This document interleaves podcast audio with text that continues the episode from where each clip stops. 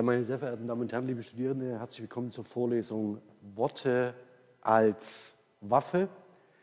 Ich habe mich entschlossen, die, den Auftakt so zu wählen, dass wir, bevor wir uns ähm, das sogenannte oder Formulierungen der Political Correctness genauer anschauen, dass wir uns dazu im Vorfeld zunächst einmal mit der Politologistik genau auseinandersetzen, um, hui, um uns mit der Frage auseinanderzusetzen, wie zum Beispiel in den letzten 30, 40 Jahren die äh, sogenannte Schlagforschung gelaufen ist. Und mit diesem Thema würde ich sehr gerne einsteigen, bevor ich dann in einem zweiten Schritt faktisch die, das sogenannte Thema der Political Correctness mir genauer ansehe. Denn das ist eigentlich ein Thema, das im Kontext einer Vorlesung zur Koloniallinguistik sehr, sehr gut platziert ist, denn man kann daran relativ gut sehen, welche Gruppen sich welche Bedarfe und Formulierungen zu eigen machen. Und wir hatten hier in der Formulierung, in der Vorlesung ja schon einige Beispiele für diskriminierende und rassistische Sprache, die in dem Kontext von Political Correctness diskutiert würden. Und diese schauen wir uns dann in diesem Zusammenhang genauer an. Doch bevor ich in den Inhalt gehe, würde ich sehr gern einen Blick auf die Literatur zum Thema werfen. Empfohlen sei vor allen Dingen das Handbuch ähm, Sprache in Politik und Gesellschaft von Kersten Sven Roth, Martin Wengeler und Alexander Thiem von 2017. Wenn Sie als äh, Studierende eingeschrieben sind an der TU Dresden, können Sie dieses Handbuch über die Lizenzen der SLUB verwenden und frei benutzen. Das empfehle ich bitte unbedingt, falls Sie sich für den Kontext von Sprache und Politik interessieren.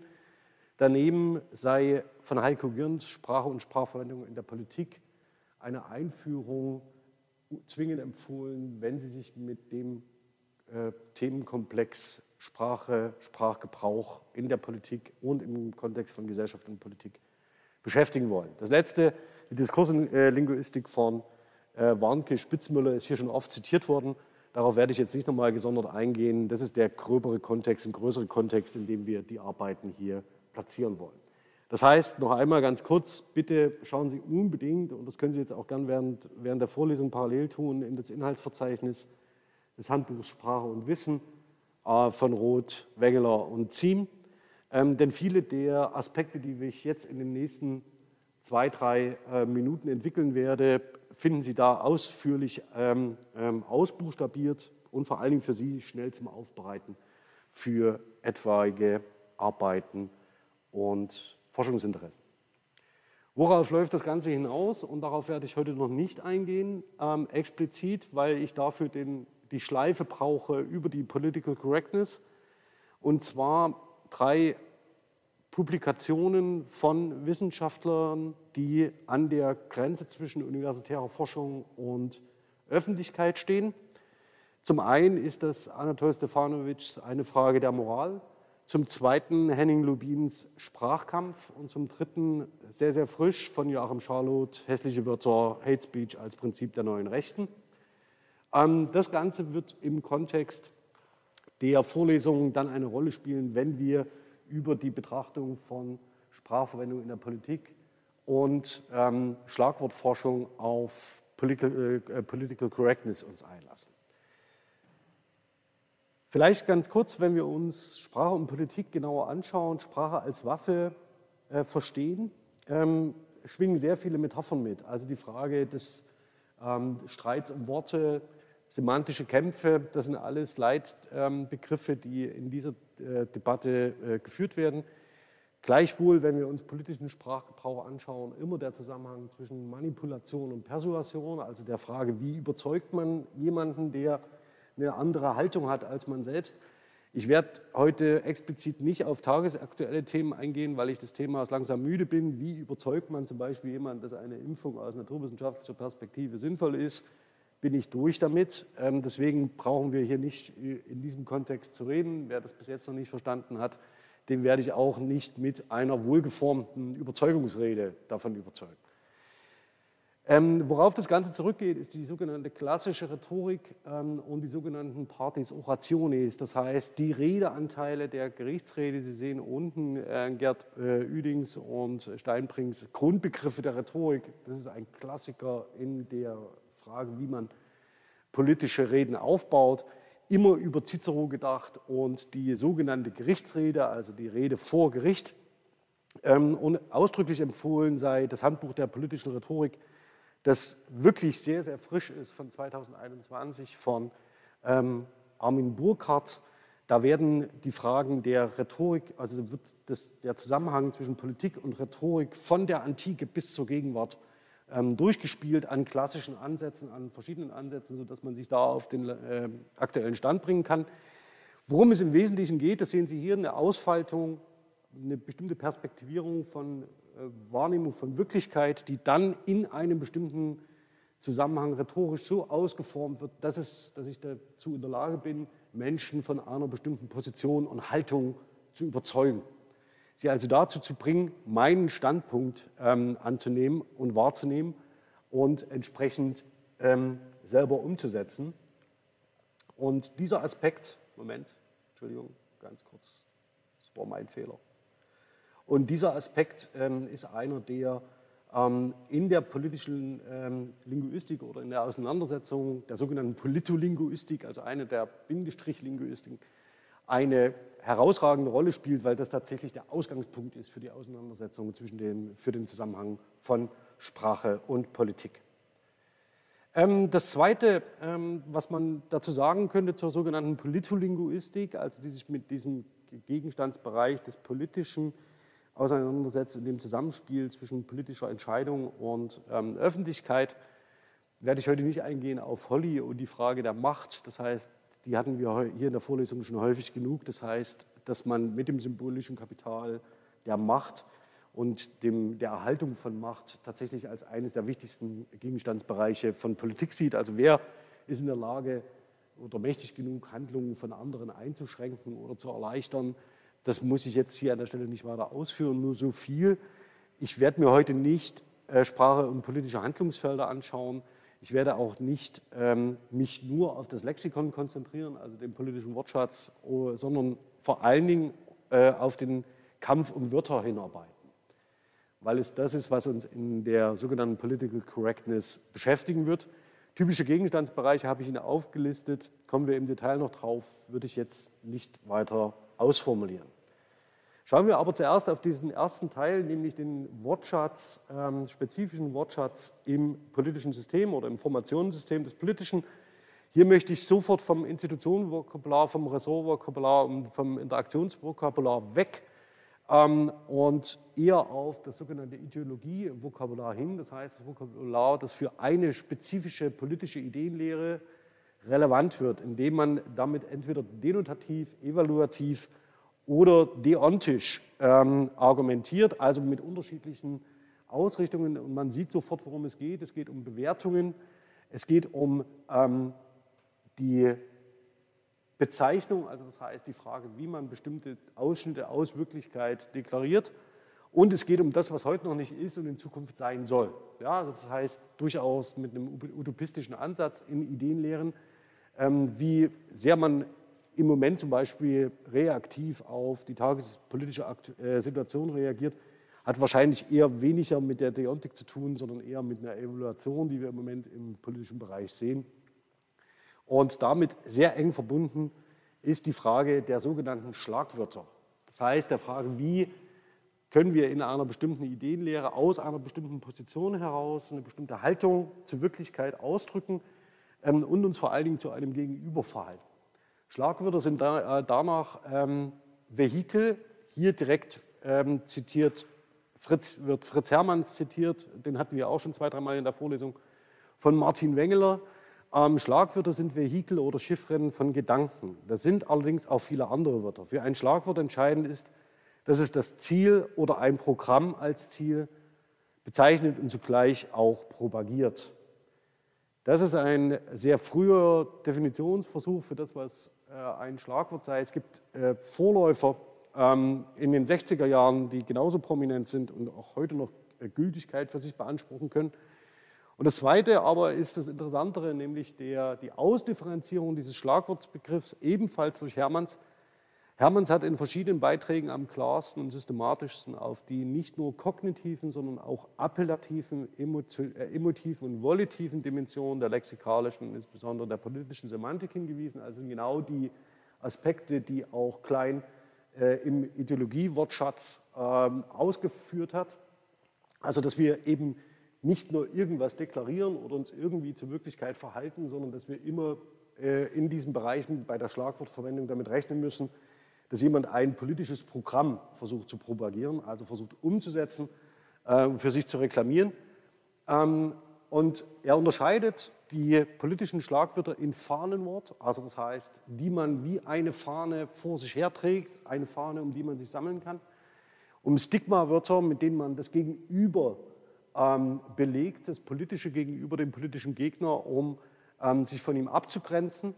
Ähm, Hochwertwörter und Unwertwörter, das sind, ähm, ist eine Kategorisierung, die sich nicht parteipolitisch in Gruppierungen bewegt, sondern sich eher auf so etwas bezieht wie ähm, gesamtgesellschaftlich ähm, positiv oder negativ bewertete Inhalte. Also für unsere Gesellschaft ist Demokratie zum Beispiel ein Hochwertwort oder Freiheit während ähm, Diskriminierung und äh, Rassismus Unwertwörter sind. Also es gibt auch andere Konzepte, die sich damit verbinden lassen, aber in dem Zusammenhang hier wären das genau solche ähm, Differenzierungen, die man vornehmen könnte oder Affirmationsworte, das sind Bestätigungen dessen, was schon da ist. Ja, das ist äh, hier in dem Kontext relevant.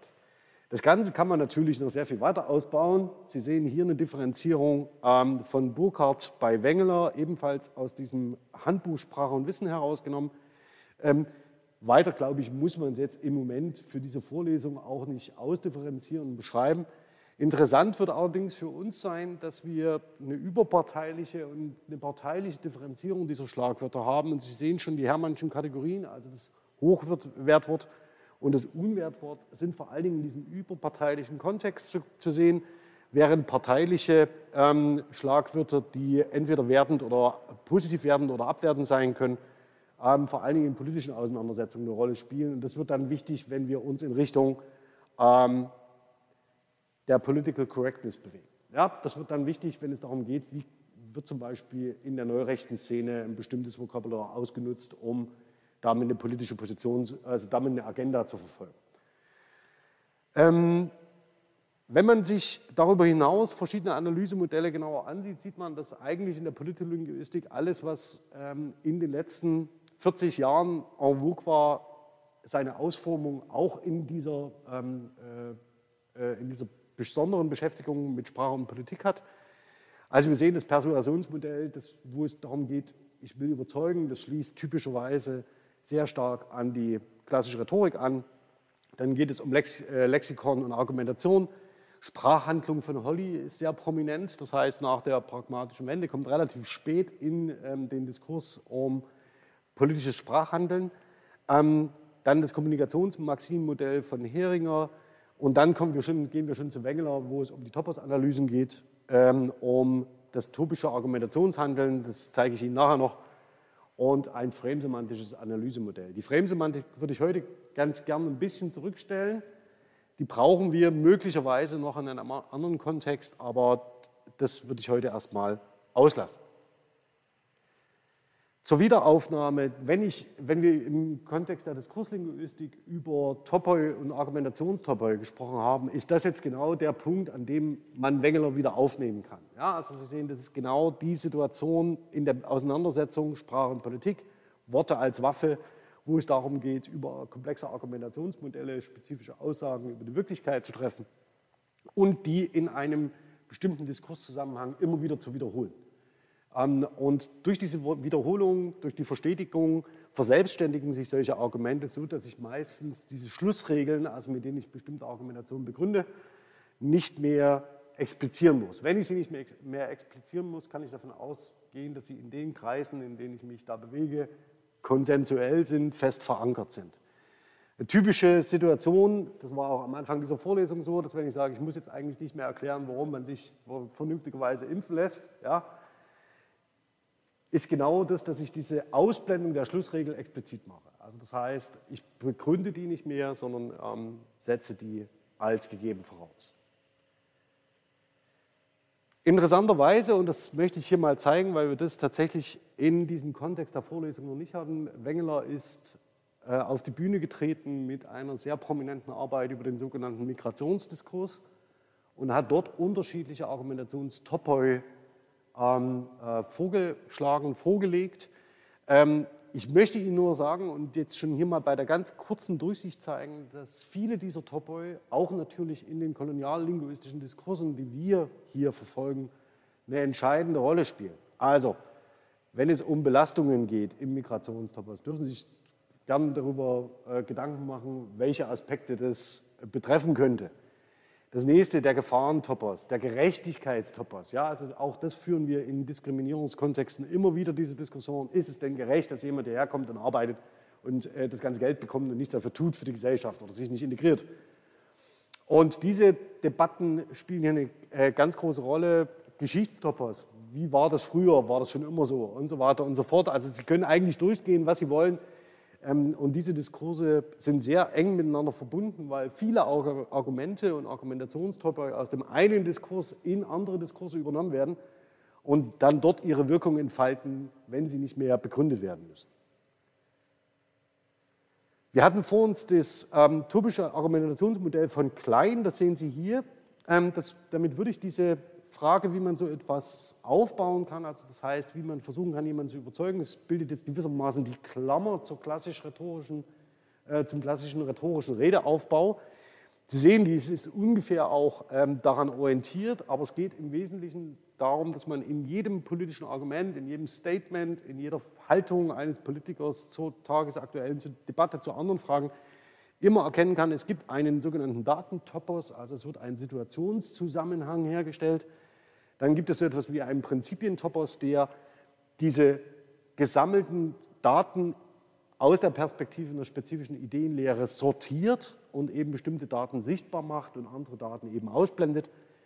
Dann haben wir Bewertungstopoi, ähm, wo es um eine Situationsbewertung geht. Also das heißt, wir haben die Prinzipien, die Daten und diese werden evaluiert, bewertet und daraus wird schlussendlich mit einem Motivationstopos, also das heißt meistens eine, eine, eine zwingende Darstellung, dass jetzt Handlung erforderlich sei, zu einem Finaltopos hingearbeitet, also zu einer Zielorientierung.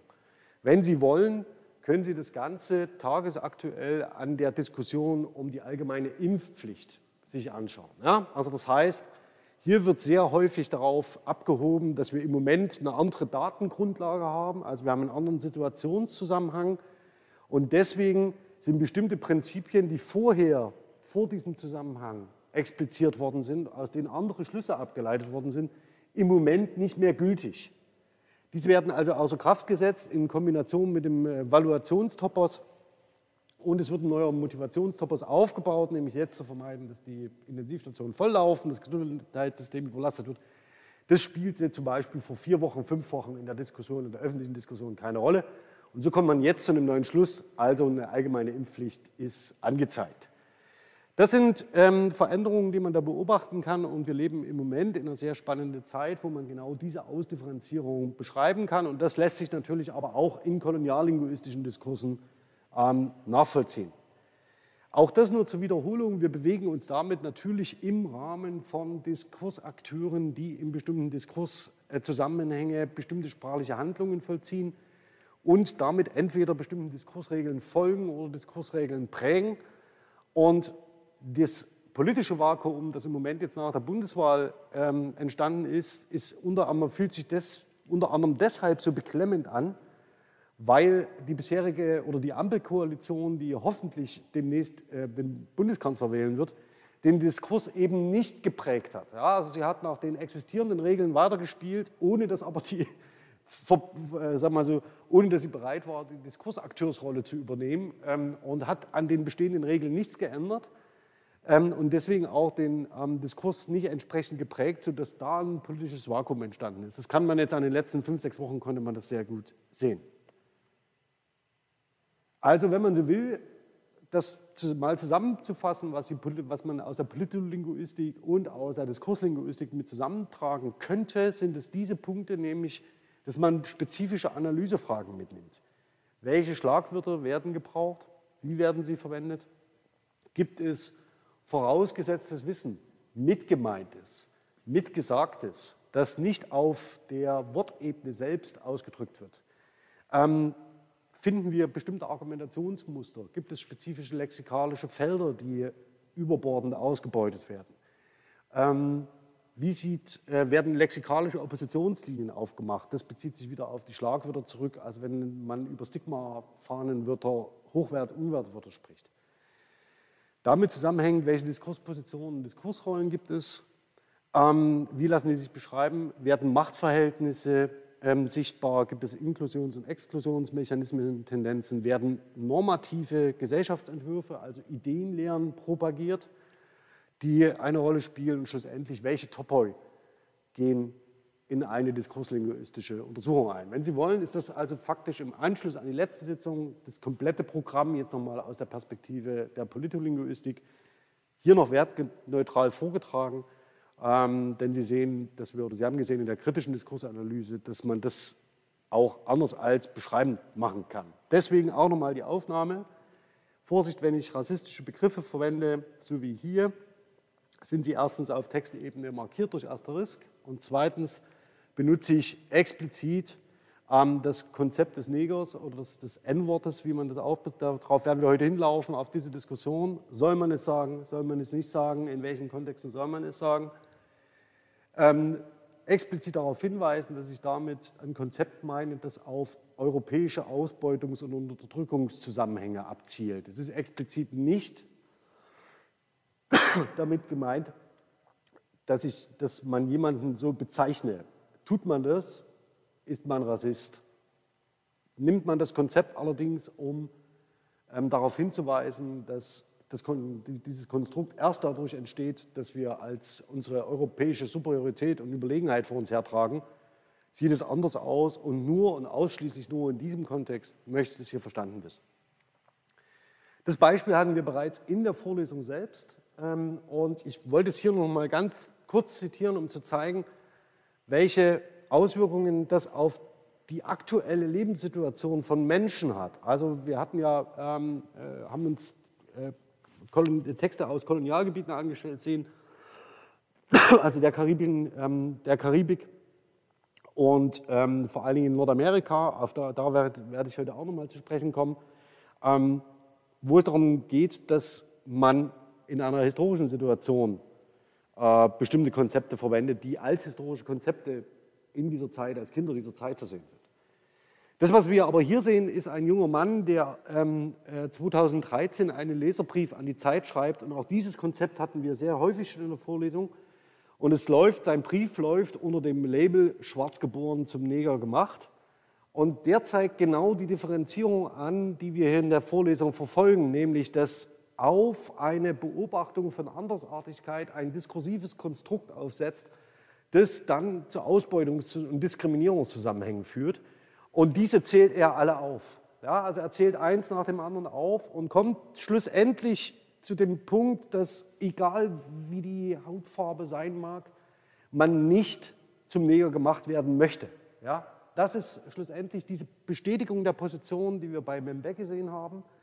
Und jedes Mal, wenn jemand den Begriff nicht in der Art und Weise gebraucht, wie ich ihn jetzt verwende, tut er genau das. Ja, also er macht Menschen zu Ausbeutungsobjekten, die die lange Geschichte europäischer Unterjochung ähm, immer wieder aktualisieren. Das Ganze ist mit schmerzlichen Erfahrungen verbunden, das muss man, glaube ich, nicht explizit sagen.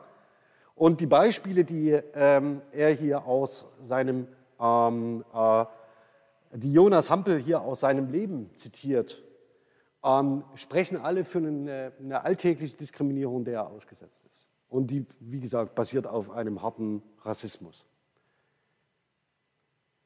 Schauen wir uns das nochmal an, wie Membet es versucht hat zu skizzieren. Also welche, wenn wir über Schlagwörter nachdenken, wenn wir über Stigmawörter nachdenken, wenn wir über Fahnenwörter nachdenken und insgesamt darüber, wie politische Schlagwörter in diesem Kontext gebraucht werden, finden Sie zahlreiche Beispiele in diesem Text, wo es genau um diese Fragen geht. Es geht um Zugang zur Gemeinschaft. Ja? Es geht um die Frage, welche Inklusion und Exklusionmechanismen ähm, funktionieren. Wo wird man mehr kontrolliert? In welche Tür darf ich nicht hineintreten? Wo, zu welcher Gemeinschaft gehöre ich dazu? Werde ich als Franke wahrgenommen oder als Deutscher? Das sind genau die Fragen, die eine Rolle spielen und man darf erkennen, ja, er möchte es. Er möchte zu dieser Gemeinschaft gehören. Ja, also er möchte dazu gehören und benutzt natürlich die entsprechenden Hochwertwörter, die ihm genau in diesem Kontext eine Rolle spielen und genau die entsprechenden Unwertwörter, die mit bestimmten anderen Argumentationen verbunden sind. Mit Personenkontrollen am Bahnhof, ähm, weiß ich nicht, ob Sie den Münchner Hauptbahnhof kennen, da läuft eine Menge, ich sage es mal so freundlich, ist eine Menge Geld im Umlauf in recht zwielichtigen ja, Wirtschaftskreisläufen. Und äh, wenn man mit Personenkontrollen am Bahnhof ist eben auch gemeint, dass man damit an den Rand der Legalität gestellt wird. Ja, also dass man automatisch in den Kontext gerückt wird, in dem andere auch stehen. Und das wäre ein, das wäre ein Indiz für den, ähm, äh, für den Argumentationstopos, der hier eine Rolle spielt. Und er muss nicht begründen, er begründet in seinem Text nicht, warum spezifische Personen besonders häufig am Hauptbahnhof kontrolliert werden, sondern er geht davon, äh, geht davon aus, dass das eine Implikation ist. Also das heißt, er expliziert es nicht und setzt es als präsupponiertes Wissen heraus. Und das Interessante ist, er weist sich dadurch als Mitglied der Gemeinschaft aus. Also dadurch, dass es gerade nicht expliziert, was in Personenkontrollen am Bahnhof passiert, weist er sich als Mitglied dieser Gemeinschaft aus, zu denen ihn einige Mitglieder der Gemeinschaft nicht ähm, gehören lassen wollen. Jetzt muss ich ganz kurz die Kamera wieder zurückmelden. Ich kasperiere zu viel mit meiner Hand rum. So, mal sehen, ob das klappt. Dann folgt sie mir wieder. Und jetzt, gut. Ähm, und genau das sind faktisch die Momente, in denen ähm, auch Membe diese Figur, die Entwicklung dieser Figur, dieses Konstrukts, dieses diskursiven Konstrukts Rasse an der prototypischen Figur ähm, des Negers Form nimmt, als vormenschliche Gestalt, als Symbol des beschränkten Lebens, dem man Kultur und Zivilisation bringen darf, der sich gefälligst dafür dankbar zu erweisen hat, ähm, der irgendwie noch nicht so wirklich in der Zivilisation angekommen sei, sondern wie Membe es sagt, in Animalität und Sinnlichkeit gefangen ist, keine Gestaltungsoptionen kennt, äh, und ontologische Mängel aufweist als degeneriertes Rassensubjekt. Das sind die äh, Merkmale, die Membe dieser Figur zuweist. Und schlimm genug, dass sie durch, die, durch den Leserbrief von Jonas Hampel, den ich gerade eben gezeigt habe, in jeder Phase zu sprechen scheinen.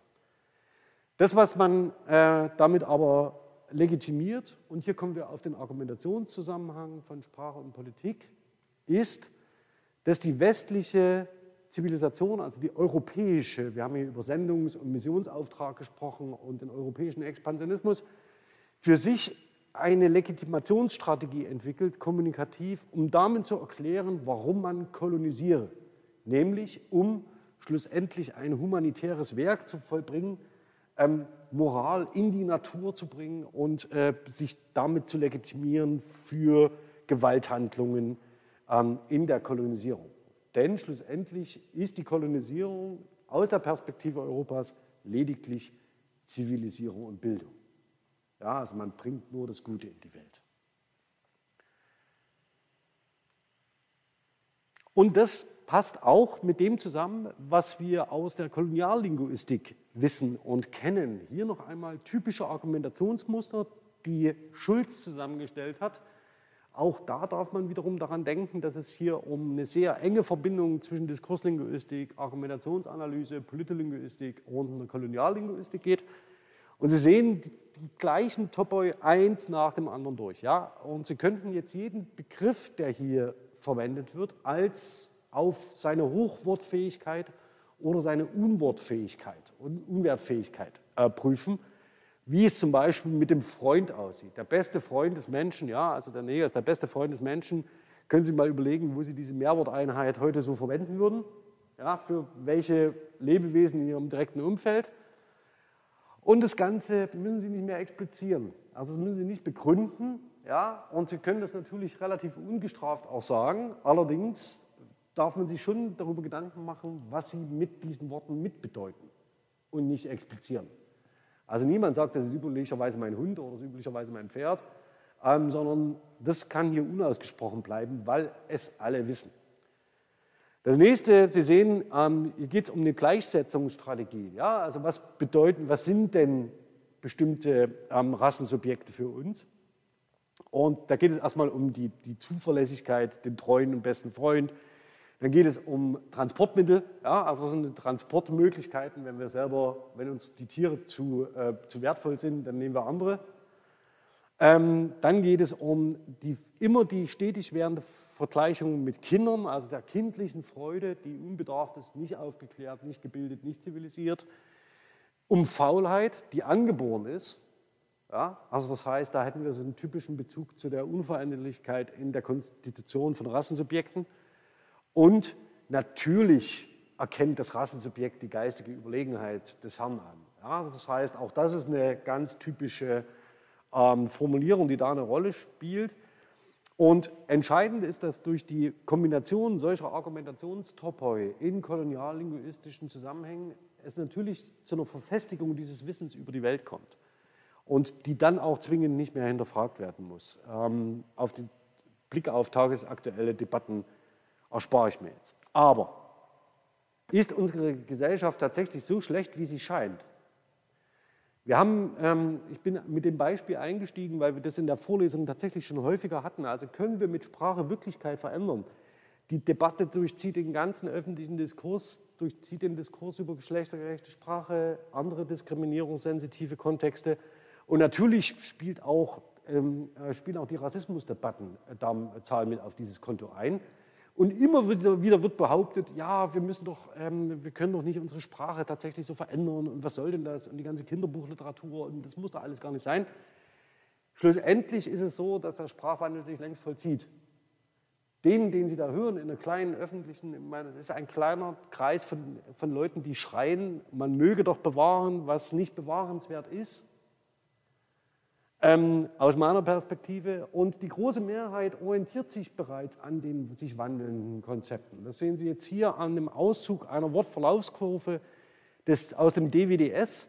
Ich habe hier explizit Referenz- und Zeitungskorpora herangezogen und geschaut nach der Frequenz von des N-Wortes, also die, wann das explizit ähm, das N-Wort ähm, verwendet wird. Dagegen sehen Sie, dass der Wortgebrauch ähm, oder der Gebrauch des Wortes Neger in den öffentlichen Zeitungskorpora tatsächlich drastisch abnimmt.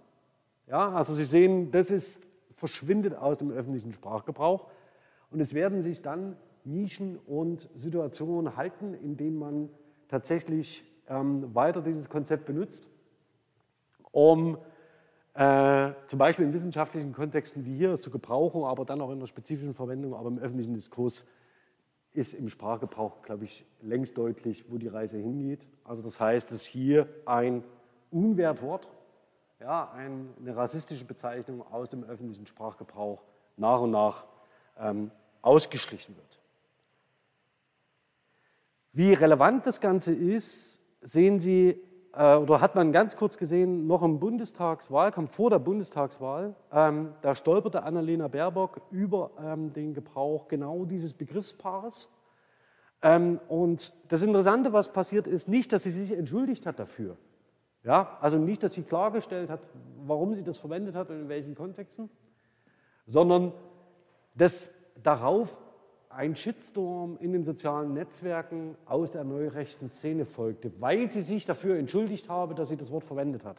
Also das heißt, Stichwort Selbstzensur kam da auf und das habe sie doch gar nicht nötig. Und das ist aber eine Frage, die werden wir uns in der nächsten Woche anschauen, denn das zahlt auf die äh, Political Correctness ein und es sind eigentlich die beiden Akteursgruppen da auch schon benannt, nämlich die sogenannte Neue Rechte die tatsächlich den äh, Begriff der Political Correctness in den 90er Jahren in den USA ganz stark prägt, um vermeintlich ähm, Selbstzensur der sogenannten Linken ähm, anzugreifen und sich dagegen zu verwehren, dass man genau eben auf eine diskriminierungsfreie Sprache achtet. Das schauen wir uns aber in der nächsten Woche an. Vielleicht aber noch mal ganz kurz zu dem Aspekt zurück, den wir auch in der Vorlesung schon ähm, äh, uns angesehen haben, nämlich die, ich sage es mal so, die mit einer sehr harten Ursprungsgewalt verbundene Gründung der Vereinigten Staaten von Amerika äh, in der zweiten Hälfte des 18. Jahrhunderts, die mit der Vertreibung der indigenen Bevölkerung äh, in Nordamerika einhergeht. Und hier vor allen Dingen ausschlaggebend war der Punkt von Christian äh, Ignatius Latrobe von 1794, der Loskiel 1789 noch um einen zentralen Punkt erweitert, nämlich indem er sagt, diese Amerikaner behaupten von sich, ihnen sei Nordamerika als gelobtes Land, als Christen versprochen worden. Ja, also das heißt, da haben wir eine ganz starke politische Positionierung. Ähm, und es geht mir vor allen Dingen oder würde mir auch jetzt darum gehen, um den Begriff des Amerikaners oder wer überhaupt sind Amerikaner. Und zum Zweiten, wo kommt in dem aktuellen Diskurs genau dieses Thema zum Tragen? Ja, also Sie sehen hier, das war diese Übersicht, wer sich wohin dividiert und äh, in Inklusions- und Exklusionsmechanismen sich aufstellt. Und es dürfte auch relativ klar geworden sein, dass Loskiel ähm, nicht zwingend äh, sich auf der Seite der Amerikaner sieht. Sie sind zwar weise Leute, so wie er, aber hier geht tatsächlich, äh, wird mit Stigmawörtern ähm, gearbeitet, um eine äh, bestimmte äh, Gruppe der weißen Siedler in Nordamerika äh, abzuwerten. Allerdings ist diese Diskussion, ähm, die wir hier gerade geführt haben, im Moment wieder aktuell. Sie sehen hier den, äh, einen Tweet des kuratierten Account von Real Scientists Deutschland.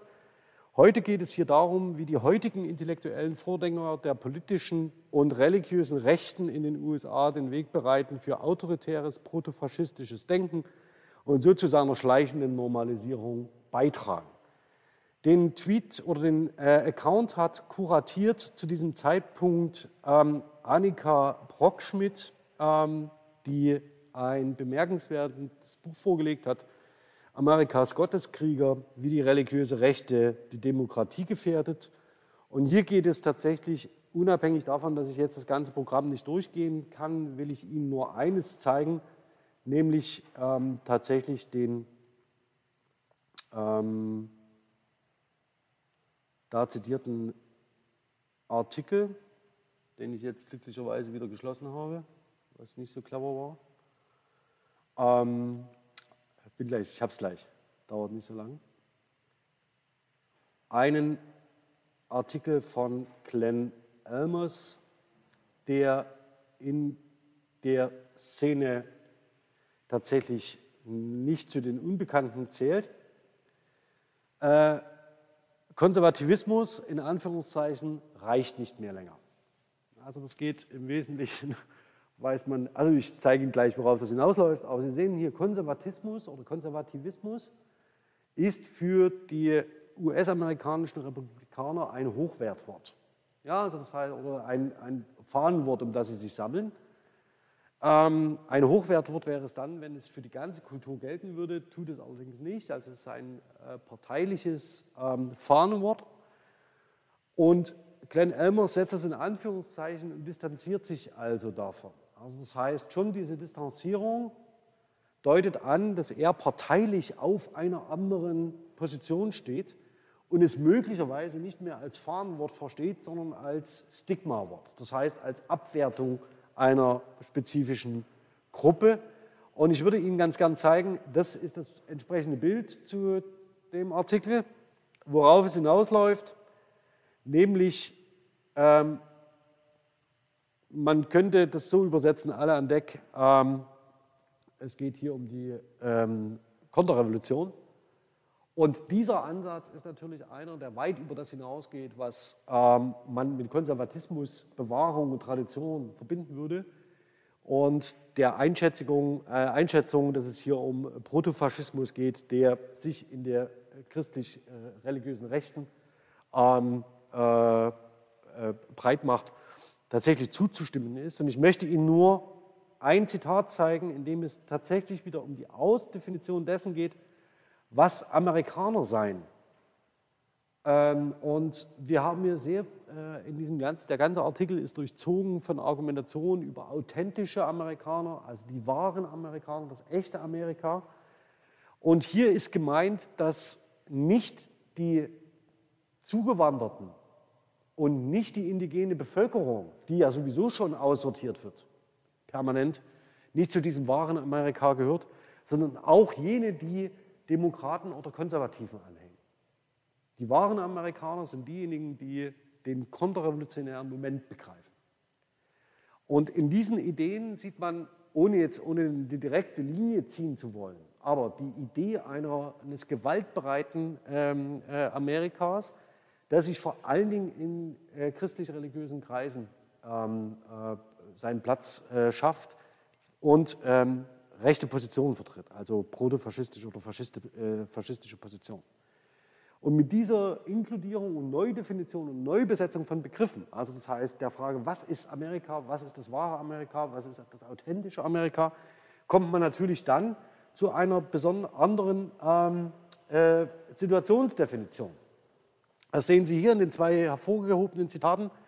Ja, also es geht um die äh, Native-born People, dazu sage ich gleich was ähm, die mit ihren Familien seit dem Mayflower hier sind, also genau um die, die vorher die indigene Bevölkerung ausgerottet haben, was wir in dem vorhergehenden Zitat gesehen haben, ähm, die technisch gesehen Bürger der Vereinigten Staaten sind, aber nicht länger Amerikaner. Ja, also da sieht man, wie diese Gruppe auseinanderdividiert wird und wie vor allen Dingen die ähm, öffentlichen Institutionen von Nordamerika offen angegriffen werden. Ähm, wie auch immer, ich möchte nur auf dieses Native-Born People hin. Das ist ein Begriff, der üblicherweise sehr eng verbunden ist mit der indigenen Bevölkerung. Also wir sprechen da von Native Americans.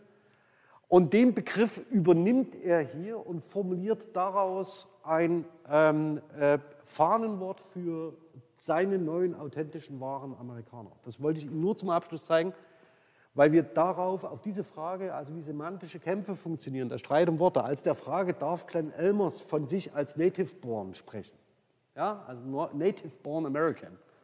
Ähm, das wird uns in der Vorlesung beschäftigen dann ähm, beim nächsten Mal, weil wir tatsächlich mit dieser äh, Einschätzung dann in die Frage der semantischen Kämpfe und der äh, politischen ähm, Auseinandersetzung mit der neuen Rechten kommen. Ähm, und das Ganze hier nochmal, die Quellen dazu, die sind natürlich auch in der Präsentation verlinkt, sodass man das jederzeit findet. Worauf läuft es schlussendlich hinaus? Ähm, das ist einer meiner Lieblingscomics ähm, in diesem Kontext, wenn wir über Political Correctness reden. Ja, und die Situation dürften viele von Ihnen kennen aus ganz verschiedenen Kontexten. Ja, also ich bin zwar nicht X, aber Y muss ich doch nochmal gesagt haben, ähm, die natürlich genauso Aushandlungsprozesse andeuten und die nur in Aushandlungsprozessen überhaupt denkbar sind. Ja, also das heißt, es ist wie so ein Versuch, in, einer, in einem kommunikativen Setting eine bestimmte Haltung zu positionieren, von der man schon im Vorhinein weiß, sie könnte angegriffen werden. Ähm, und auch wenn diese Situation natürlich immer in privaten kommunikativen Kontexten schwierig sind, können wir froh sein, wenn es diese überhaupt noch gibt. Denn die zeigen an, dass wir eben nicht auf einem bestimmten rassistischen System aufsetzen, das man nicht mehr erklären muss, sondern diejenigen, die so sprechen, haben immer das Gefühl, jetzt verstoßen sie gerade gegen eine gesellschaftliche Konvention und müssen das vorher ankündigen, müssen es vorher explizieren. Ja, ich bin kein Rassist, aber. Ähm, schwierig wird es erst, wenn Sie diesen ersten Teil weglassen. Das nächste ist, was uns beschäftigen wird in dem Kontext, das haben wir auch heute gesehen, sind Fragen der Metaphorik. Das heißt, mit wem setzen wir denn bestimmte Entitäten in Verbindung? Also ist es legitim, einen Menschen mit einem Haustier zu vergleichen? Und wenn ja, in welchen Kontexten passiert das in europäischen und Wissensdiskursen? Und wo ist das in unserem Wissen ähm, platziert, verankert, wird nicht hinterfragt, wie in dem Bild vorher. Und das ist schlussendlich der Punkt, an dem wir in der nächsten Woche weitermachen werden wenn es um die Frage ähm, der semantischen Kämpfe und der, äh, des Kampfes um Wörter geht, weil wir genau in diesen Metaphorisierungsprozessen natürlich Veränderungen anschieben können, die sich dann auf die sprachliche Gestalt bezieht. Damit wäre ich heute inhaltlich am Abschluss dieser Vorlesung. Ähm, wir werden es so wie üblich handhaben, nämlich dass wir uns eine kurze Umbaupause leisten. Ich würde mal sagen, wir sehen uns fünf nach zwölf ähm, in der Zoom-Konferenz. Der Link kommt noch.